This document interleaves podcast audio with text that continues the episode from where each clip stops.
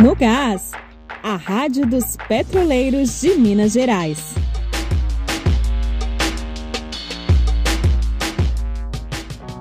Assembleias para escolher tabela de turno de 12 horas começam amanhã. Fique atento aos informes do sindicato sobre o processo. Na próxima quarta-feira, dia 28, é Dia Nacional do Servidor Público. Mas, frente à série de ataques do governo federal e estadual contra o funcionalismo e as estatais, ao invés de comemorativa, a data será de denúncia. Por todo o Brasil estão sendo organizadas ações em repúdio aos ataques privatistas e trabalhistas contra o setor. O Sindipetro se soma a essas lutas na denúncia contra a venda da Regap e de outras unidades da Petrobras em Minas Gerais.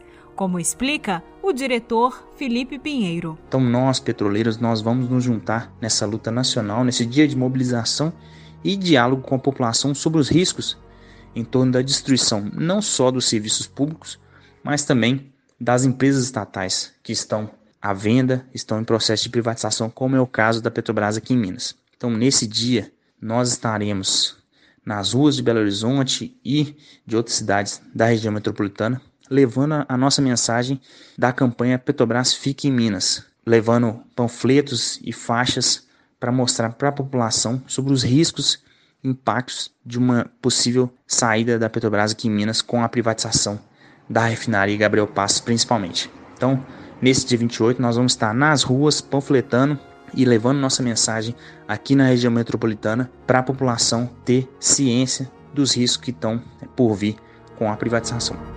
Atenção, petroleiros! Começa amanhã, dia 23, as assembleias para a votação da tabela de turno de 12 horas. Cada unidade vai poder escolher uma dentre as três tabelas pré-selecionadas anteriormente pela categoria. Primeiramente, as assembleias começam pela REGAP e elas vão ser presenciais. Portanto, é muito importante que todos os trabalhadores sigam as medidas sanitárias de segurança contra o coronavírus, utilizando máscara e mantendo distanciamento físico.